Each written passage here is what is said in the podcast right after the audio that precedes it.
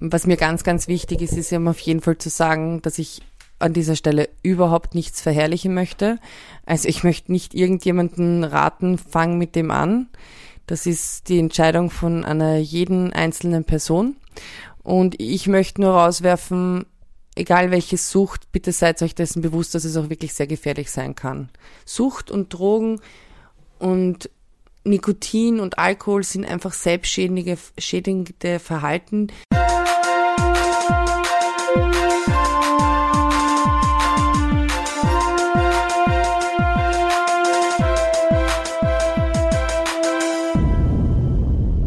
Crazy Turn. Ich bin bipolar.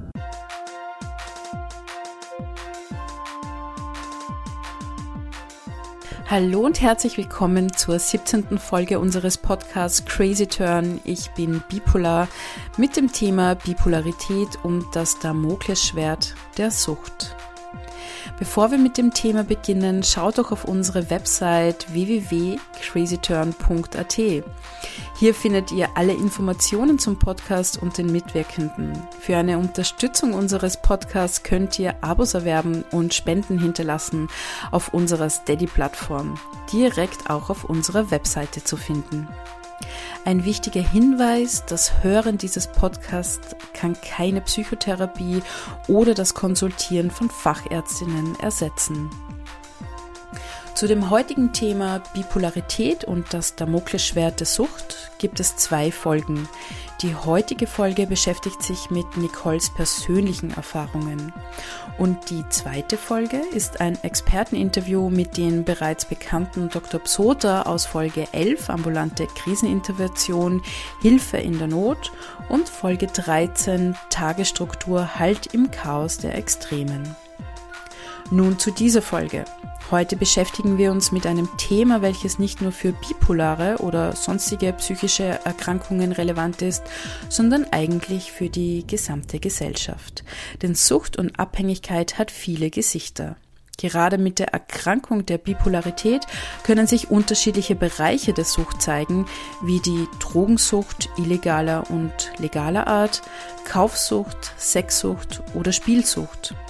Der Leidensdruck, der dabei entstehen kann, ist manchmal unerträglich für Betroffene. Doch nun zu Nicole und ihren Erfahrungen. Hallo Nicole, endlich wieder mal ein persönlicher Talk mit dir. Wir haben schon lange nichts mehr Persönliches von dir gehört.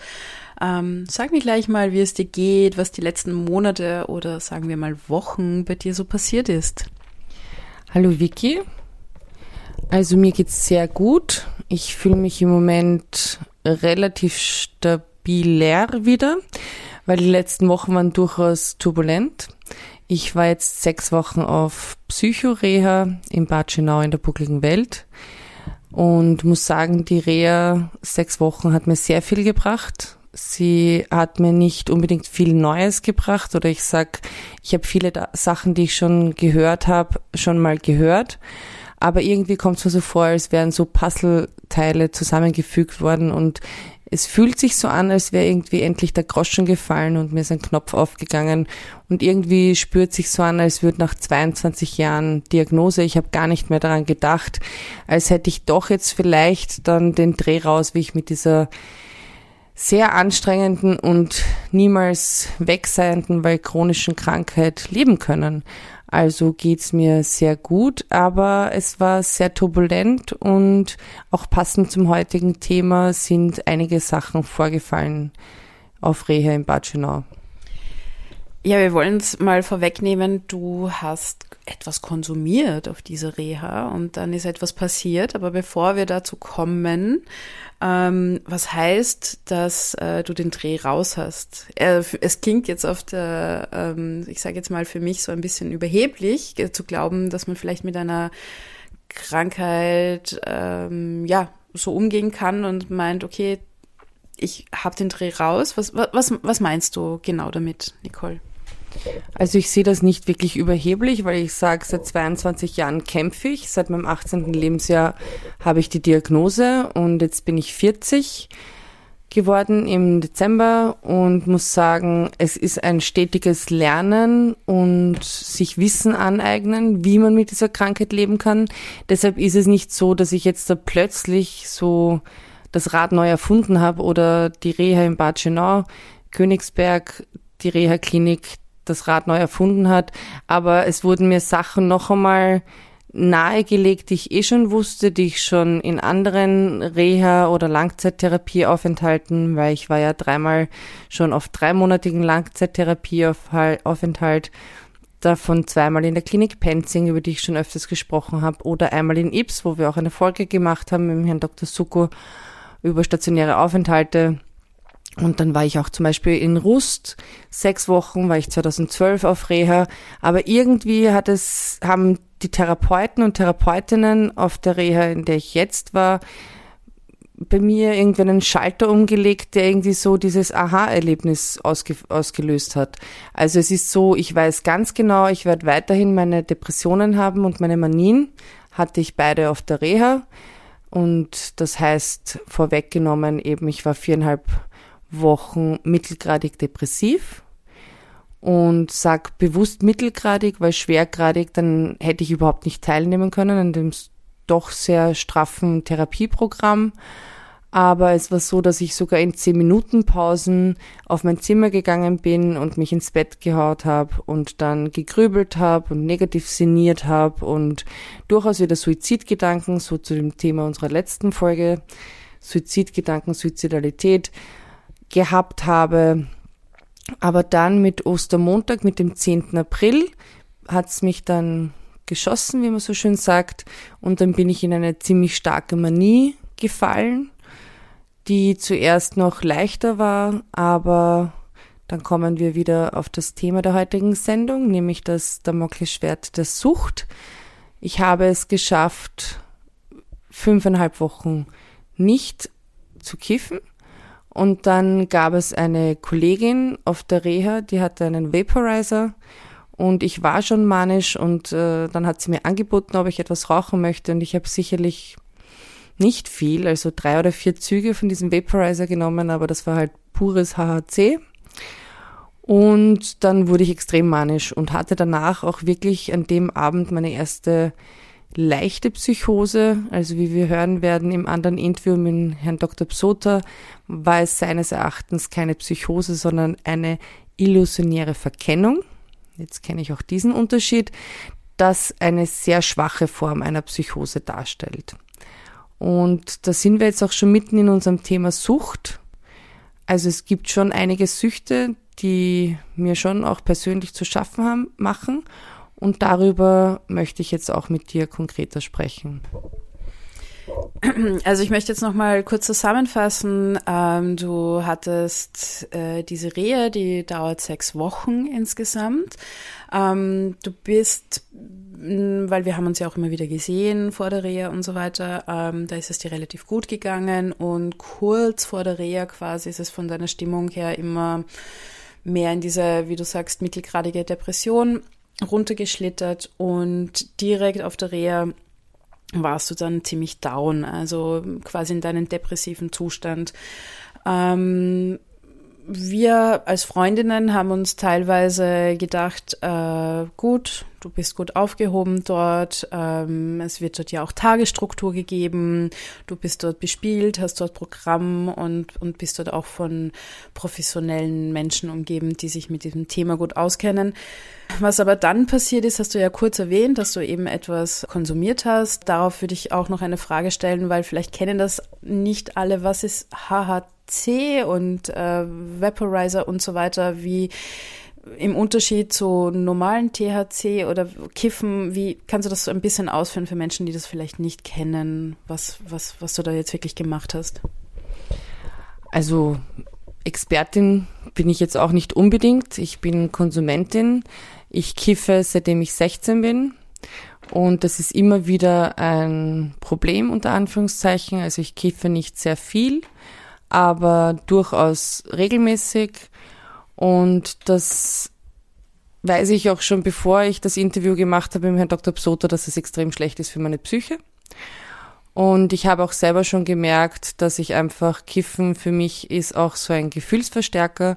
Das heißt, was ich gelernt habe mit der Zeit ist, dass ich definitiv, wenn ich depressiv bin, nicht kiffe, weil ich dann noch depressiver werde, weil ich dann so einen leichten Rauschzustand habe. Also ich fühle mich ein bisschen high, aber dann das Runterkommen ist extrem schlimm, weil dann ist wieder, ja, in Wirklichkeit kannst du nichts und bist du nichts und das war nur ein Drogenrausch und du bist ein schlechter Mensch und jetzt überhaupt und sich dann Vorwürfe machen, dass ich überhaupt gekifft habe. Das ist so in Depressionen. Und wenn ich stabil bin oder leicht manisch, dann versetzt mich das Kiffen ähm, THC in einen euphorisierten Zustand. Und das ist das Spannende zum Beispiel, dass ich in der Manie ja sehr wirre Gedanken habe, also die Gedanken sehr schnell feuern und irgendwie kommt es mir vor, wird es beim Kiffen dann geordneter. Also es, es kommt mir so vor, als würden meine wahnsinnigen Gedanken zwar noch weiter wahnsinnig herumfließen, aber sie kriegen irgendwie Struktur.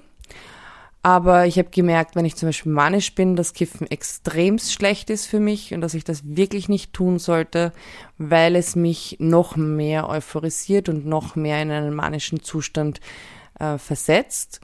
Und HHC, was ich gehört habe, ist eben eigentlich, das war bis vor zwei, drei Wochen, also bis ähm, Ende März oder so, war das in Österreich noch legal, war das so ein Graubereich, den konnte man, das konnte man in jedem CBD-Shop, konnte man das auch erwerben. Und CBD ist eben genauso wie THC und noch ganz, ganz, ganz, ganz viele andere Bestandteile, ein Bestandteil von Cannabis. Und da haben wir eine ganz spannende Information auch von Herrn Dr. Psoto bekommen, dass eben zum Beispiel das Cannabis von heute überhaupt nicht zu vergleichen ist mit den Hippies, mit den 70er, 80er Jahren Cannabis, weil es einfach jetzt extrem hochgezüchtet ist und der THC-Gehalt statt, weiß nicht, 5% jetzt da bis zu 30% ist und man sich einfach nur total zur macht. Also wenn man nicht schaut, was man konsumiert, das ganz, ganz fatale Folgen haben kann. Und was mir gesagt wurde, ist HHC nichts anderes als äh, THC mit einer anderen chemischen Struktur und das wird halt künstlich im Labor dann getränkt mit ich weiß nicht was. Aber ich habe schon mit anderen Leuten auch gesprochen, die konsumieren, die meinen halt zum Beispiel, dass es viel schädlicher und gefährlicher ist, weil man viel weniger weiß, was da genau drinnen ist. Und ein Vaporizer ist ein Verdampfer, das heißt, es ist ein ganz kleines, ein ganz kleines Gerät, wo aber HHC pur drinnen war und ja, das plus der Zustand, dass ich sowieso schon manisch war und eventuell die Medikamente, die ich äh, bekommen habe, die waren, glaube ich, zu hoch dosiert. Aber was es auch war, ich hatte eine illusionäre Verkennung, eine leichte Psychose und das war definitiv nicht angenehm. Also ich habe halluziniert, ich habe mir Sachen vorgestellt und ich habe auch ein Loch von circa 20 Minuten, wo ich mich nicht erkennen, erinnern kann, was passiert ist, wie ich von einem Ort zum anderen gekommen bin. Ich habe den Notruf getätigt, den Pflegenotruf und ich weiß nicht, ob lediglich eine Pflegerin oder eine Ärztin zu mir gekommen ist. Ich habe meine beste Freundin, die Babsi, die wir aus Folge 12 Teil 1 kennen, angeblich angerufen. Ich konnte mich gar nicht daran erinnern, das hat sie mir im Nachhinein erzählt. Also es ist mir wirklich nicht gut gegangen. Und jetzt komme ich so langsam runter von der, also die Psychose hat nicht lang, die illusionäre Verkennung hat nicht lang angedauert, aber ich komme jetzt so langsam runter von der Manie, bin aber noch immer extrem unruhig, vor allem heute, deswegen falls du vorher geschaut hast. Deswegen habe ich meine Therapieknete und knete sie die ganze Zeit nebenbei, dass ich einfach ruhig sitzen kann und diesen Podcast mit dir machen kann. Freut mich auf jeden Fall, dass du äh, deine Methoden findest, wie diese Knete. Und wir können natürlich auch gerne eine Pause machen, wenn du willst. Aber ähm, gib einfach Bescheid auf jeden Fall. Also ich weiß, es ist auch nicht leicht, über so etwas zu reden. Immerhin ist das jetzt auch etwas wieder sehr Intimes, was du von dir erzählst und so weiter. Allerdings siehst du das ja auch so ein bisschen als, wie du es mir heute auch gesagt hast, eine Art Botschafterin oder wie ein Auftrag auch, einfach auch von deinen Erfahrungen zu berichten, weil das ja vielleicht auch viele Menschen, viele Menschen betrifft, die vielleicht ähnliche Erfahrungen machen. Und dass man auch vielleicht wirklich nicht so naiv an diese Sachen rangeht, weil diese Substanzen haben einfach Wirkungen, sei es jetzt halluzinogen, psychoaktiv und so weiter und so fort. Du hast jetzt ein Beispiel genannt mit ähm, eben Marihuana-ähnliche Substanzen wie HC. Wir sprechen aber heute auch allgemein über Sucht und Bipolarität und deswegen würde ich dich fragen, welche Süchte würdest du meinen, hast du denn noch? Und unterscheiden wir jetzt mal zwischen depressiven Phasen oder auch manischen Phasen oder da, wo du dich als prinzipiell stabil empfindest? Kannst du hier Unterschiede aufzählen? Ja, also ähm, was mir ganz, ganz wichtig ist, ist ja auf jeden Fall zu sagen, dass ich an dieser Stelle überhaupt nichts verherrlichen möchte. Also ich möchte nicht irgendjemanden raten, fang mit dem an. Das ist die Entscheidung von einer jeden einzelnen Person. Und ich möchte nur rauswerfen, egal welche Sucht, bitte seid euch dessen bewusst, dass es auch wirklich sehr gefährlich sein kann. Also ja, ich glaube, ich habe mehrere Süchte. Was ich jetzt gerade vorher erst gefrönt habe, ist die Nikotinsucht. Was spannend ist, dass ich eigentlich erst mit 18, wo eigentlich die Zeit, wo man zum Rauchen beginnt, schon quasi vorbei ist, also wo es cool ist in der Teenage-Zeit, war ich strikte Nichtraucherin und habe das immer vehement verteidigt.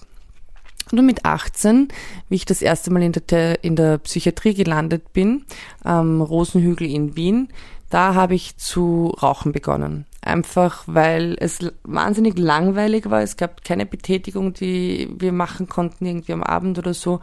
Und weil mein, mein Leben sowieso egal war. Also Nikotin begleitet mich seit meinem 18. Lebensjahr und seither, das sind eben jetzt so 22 Jahre, seither habe ich es leider nie ganz geschafft aufzuhören. Ich habe immer wieder Bestrebungen gehabt. Ich habe es auch schon mal drei Monate oder so durchgehalten oder öfters eine Zeit lang. Und dann habe ich aber immer wieder angefangen. Das ist eine der schlimmsten Süchte, glaube ich. Also Alkohol und Nikotin sind, glaube ich, die schlimmsten gesellschaftlichen Süchte, die wir auch in Deutschland und Österreich und der Schweiz haben. Und Nikotin ist sehr interessant jetzt zu beobachten, wie ich zum Beispiel 2017 und 2018 war ich jeweils drei Monate in der Klinik Penzing im Otto-Wagner-Spital und da habe ich, da war ich immer schwerst depressiv, also dort bin ich auch sehr schwer in der Klinik aus dem Bett gekommen. Und da habe ich so viel geraucht, einfach aus, aus Langeweile. Und weil mir eh alles egal war. Also weil so dieses, das Leben wird eh bald vorbei sein, Prinzip. Aber ich muss sagen, seit 2021, seitdem ich dieses Ultra Rapid Cycling habe, kann ich beobachten, also wo Ultra Rapid Cycling für Leute, die das jetzt zum ersten Mal hören, ist, dass ich circa alle vier bis sechs Wochen schwanke zwischen depressiven Phasen und manischen Phasen, wobei seitdem ich dieses schnelle Frequenzschwanken äh, habe, ist die Amplitude Gott sei Dank nicht so stark. Das heißt, ich werde nicht ähm, schwergradig depressiv und nicht unbedingt schwergradig manisch. Normalerweise. Äh, Ausnahmen bestätigen die Regel, wie zum Beispiel die letzte Manie jetzt von 10. April weg. Jedenfalls ist das Spannende zu beobachten, wenn ich depressiv bin, rauche ich extrem wenig. Rauche ich teilweise gar nicht. Ich habe es in der Reha in Bad Schönau habe ich geschafft, dass ich die ersten viereinhalb Wochen, da habe ich dreieinhalb Wochen nur zwei Zigaretten pro Tag geraucht. Und dann habe ich sogar geschafft, eine ganze Woche gar nicht zu rauchen. Und dann habe ich halt leider wieder angefangen und dann wurde ich manisch und dann habe ich mehr als ein Päckchen am Tag fast geraucht. Und da möchte ich mich jetzt wieder an der Nase nehmen und möchte ich auf jeden Fall wieder reduzieren. Also mein Ziel wäre, dass ich zehn Zigaretten pro Tag, also von einem Packerl 20 Zigaretten auf zehn Zigaretten pro Tag umschwenke und schaue, ob ich das jetzt da auch wirklich in den Griff bekomme. Also das ist die Nikotinsucht. Und wenn wir zum Beispiel weiterreden über die Reha, wenn man auf Psychoreha ist in Bad Schönau, dann unterschreibt man einen Vertrag, dass man eine sogenannte Alkoholkarenz macht. Das heißt, keinen Alkohol trinkt. Und das war für mich überhaupt kein Problem. Ich war sechs Wochen auf Reha und dann war ich und habe da, glaube ich, überhaupt nur zweimal ein alkoholfreies Bier getrunken. Und wie ich jetzt zurück war, die ersten zwei Wochen, habe ich auch, obwohl ich im Supermarkt die Auswahl gehabt hätte, alkoholfreies Bier genommen. Und ich glaube, vorgestern am 1. Mai war das erste Bier, was ich mir wieder mal gegönnt habe. Aber ich muss sagen, mit Alkohol habe ich wirklich überhaupt kein Problem, auch ohne nicht, weil das, ich habe kein wirkliches Craving zu Alkohol.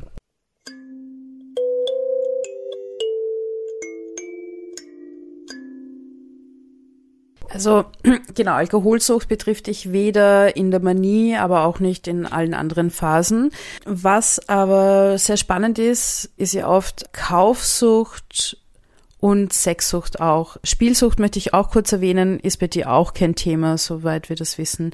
Aber wie schaut es bei dir mit Kaufsucht und Sexsucht aus, beziehungsweise kann man das überhaupt Sucht nennen, wenn es eben in temporären manischen Phasen aufkommt und oder genau, oder ist es immer da bei dir? Erzähl mal.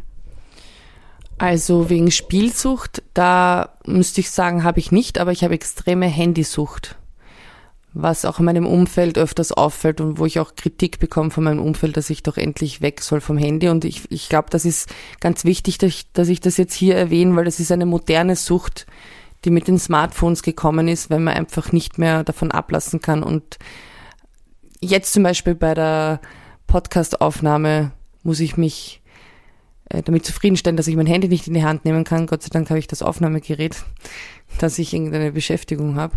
Aber Spielsucht habe ich nicht wirklich, aber Handysucht auf jeden Fall.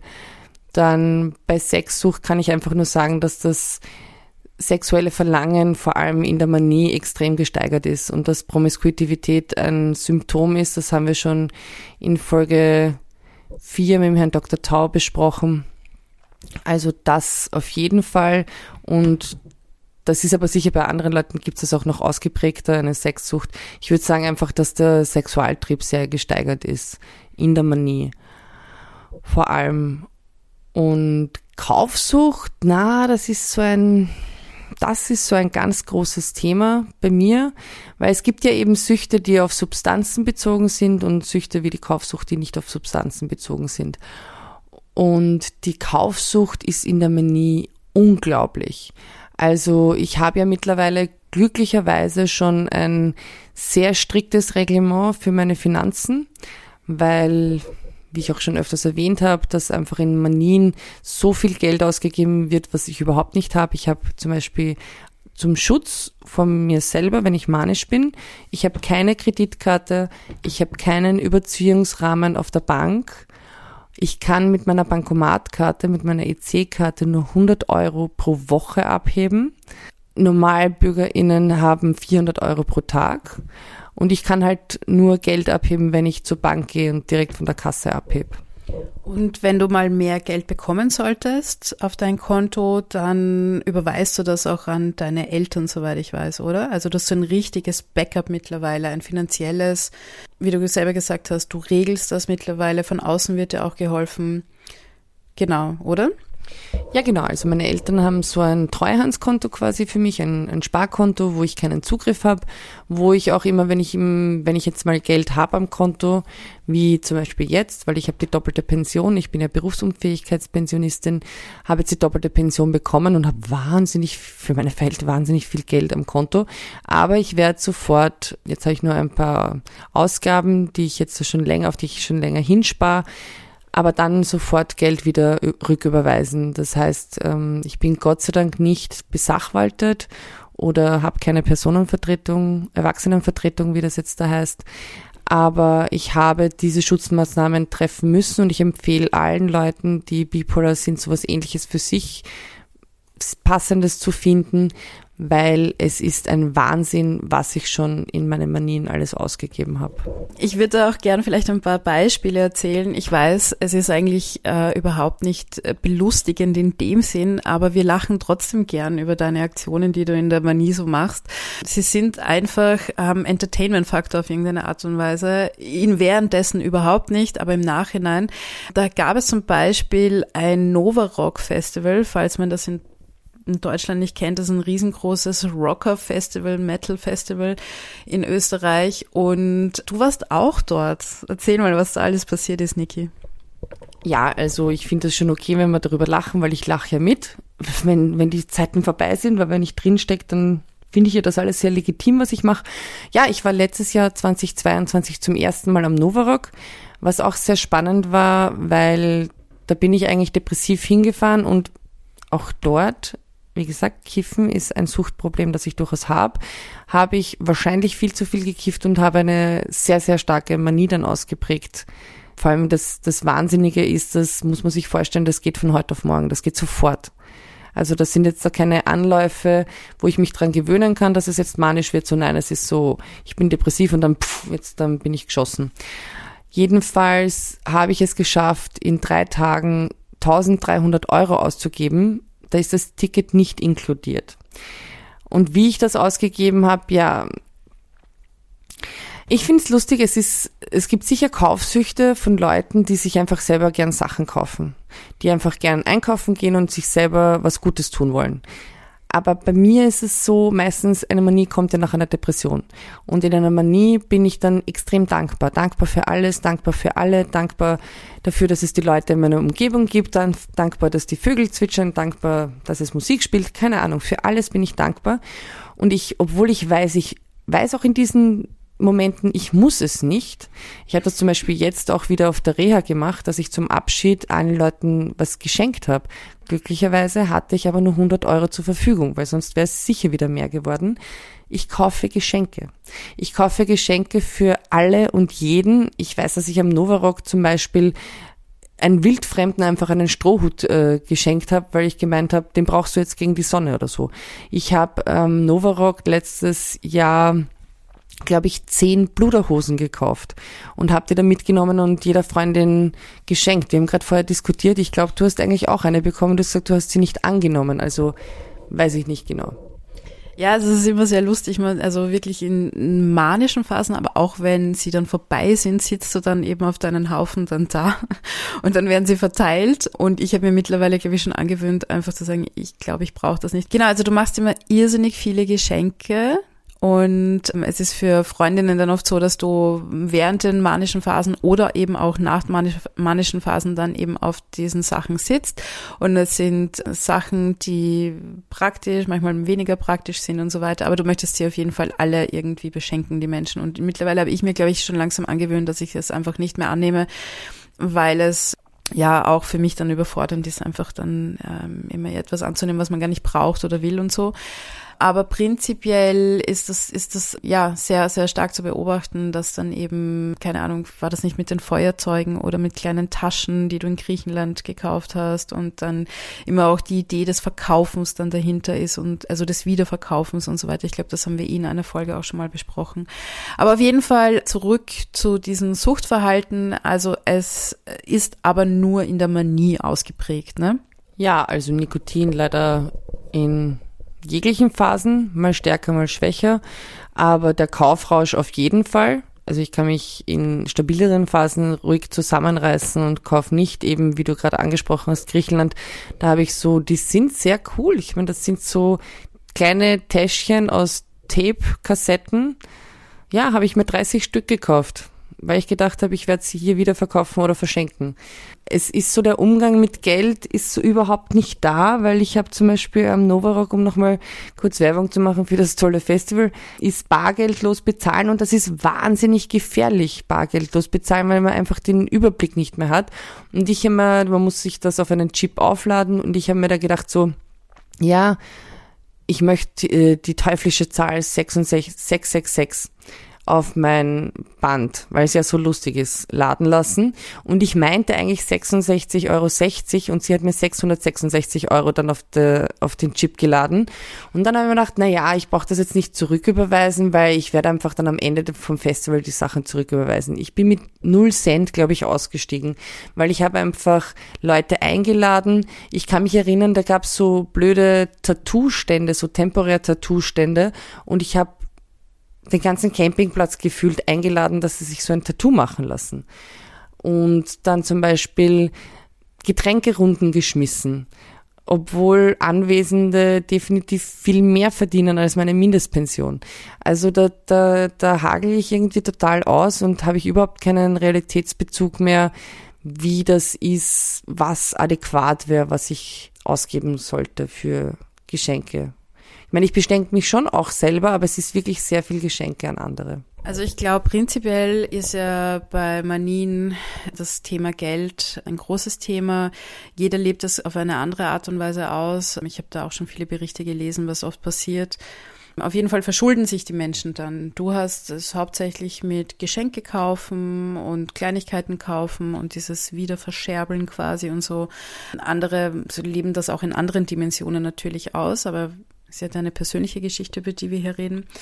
Um nochmal jetzt auch so auf Drogensucht vielleicht nochmal rüber zu gehen. Es gibt ja noch viele andere Substanzen. Hast du hier vielleicht auch irgendetwas zu sagen?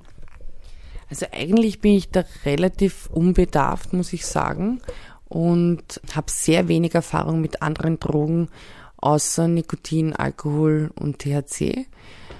Aber ich habe einmal Koks probiert da war das sehr paradoxe, also auch, ich mache keine Werbung für irgendwelche Drogen, die ich jemals ausprobiert habe.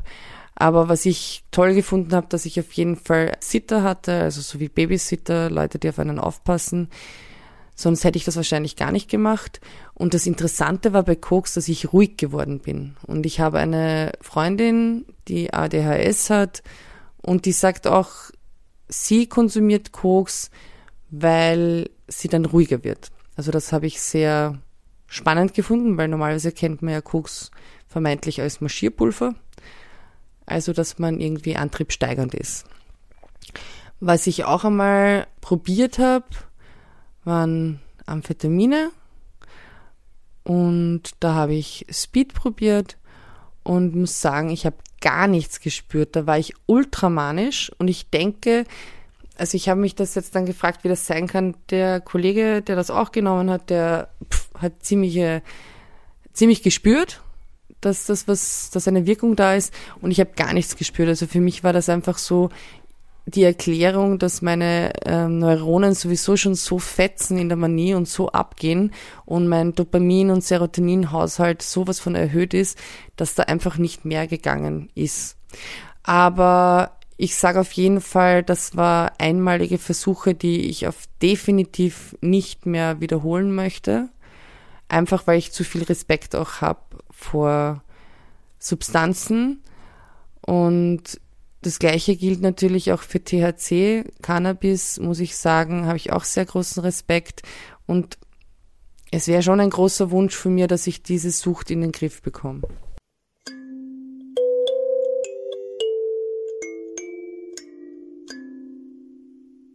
Prinzipiell ist, glaube ich, das Thema Sucht jetzt bei Bipolarität ein Thema, vor allem weil es in Manien ja immer wieder hochsteigt, so wie bei dir ja dann auch. Kannst du das auch beobachten? Du kennst ja viele Menschen, die unter derselben Erkrankung leiden wie du. Würdest, würdest du das auch sagen, du kannst das beobachten, dass das bei allen ein Thema ist, ohne jetzt irgendwelche persönlichen Beispiele zu geben? Deckt sich das quasi mit der Theorie, die wir so lesen? Ja, ich glaube ich glaub schon, dass das einfach ein Thema für viele Leute ist aber subjektiv ist es dann doch immer individuell anders.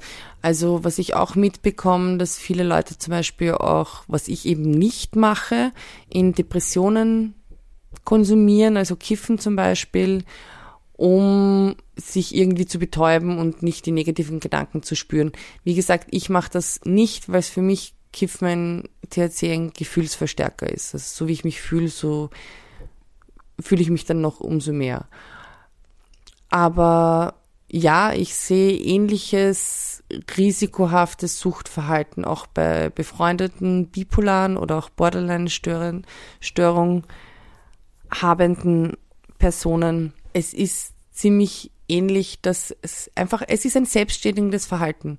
Sucht und Drogen und Nikotin und Alkohol sind einfach selbstschädigende schädigende Verhalten, die glaube ich, meines Erachtens durchaus zu den Krankheitsbildern dazuzählen. Ja, das hast du jetzt gut gesagt, Nicole. Wir haben ja jetzt noch einen zweiten Teil ähm, zu diesem Thema und da haben wir ja mit dem Dr. Psoter gesprochen, beziehungsweise du. ich glaube, der rollt das alles auch nochmal von einer anderen Seite auf, geht noch anders äh, tiefer in diese Thematik ein. Ich danke dir auf jeden Fall, dass du wieder die Bereitschaft gehabt hast, so offen und ehrlich über das zu reden und dass du dich mit diesem Thema vielleicht ja, also dass, dass du das äh, so weit wie möglich in den Griff bekommst und vielleicht auch mal bei einer Folge, wo wir hier sitzen, sagen kannst, jetzt habe ich den Dreh raus, genauso wie du es vorher am Anfang ähm, erwähnt hast, dass du dieses Gefühl hast, dass du quasi Kontrolle darüber hast. Genau. Ja, danke, Vicky. Das sind natürlich Wünsche, die ich gerne annehme und hoffe, dass sie vielleicht dann irgendwann wahr werden. Ich wollte einfach nochmal an dieser Stelle betonen, ich habe es ein paar Mal gesagt, aber ich verherrliche auf keinen Fall irgendeine Art von Drogen oder Süchte. Da meine ich aber auch Alkohol und Nikotin zum Beispiel, weil das sollte man auf keinen Fall verharmlosen. Das sind sehr schlimme Süchte, von denen man schlecht wegkommt. Und wenn Sie jetzt äh, Fragen habt zum Thema Suchtberatung, dann haben wir es auch schon erwähnt, dann werden wir Informationen in den Shownotes zur Verfügung stellen. Dann danke ich dir, Nicole, für das Interview und wir hören jetzt in den zweiten Teil rein. Gut, ich sage euch wie immer, stay tuned und viel Spaß beim Interview. Das war die 17. Folge Teil 1 mit dem Thema Bipolarität und das Damoklesschwert der Sucht. Der zweite Teil zum selben Thema ist eine Vertiefung und darin könnt ihr nun auch schon reinhören mit Dr. Psoter vom Psychosozialen Dienst Wien, der uns ein Experteninterview zu diesem Thema gegeben hat. Die 18. Folge wird am 4. Juni ausgestrahlt und ist auch ein sehr wichtiges und herausforderndes Thema, und zwar Bipolarität und Kinderwunsch. Geht denn das überhaupt zusammen? Doch mehr dazu bald und bis dahin lässt es euch gut gehen und alles Liebe.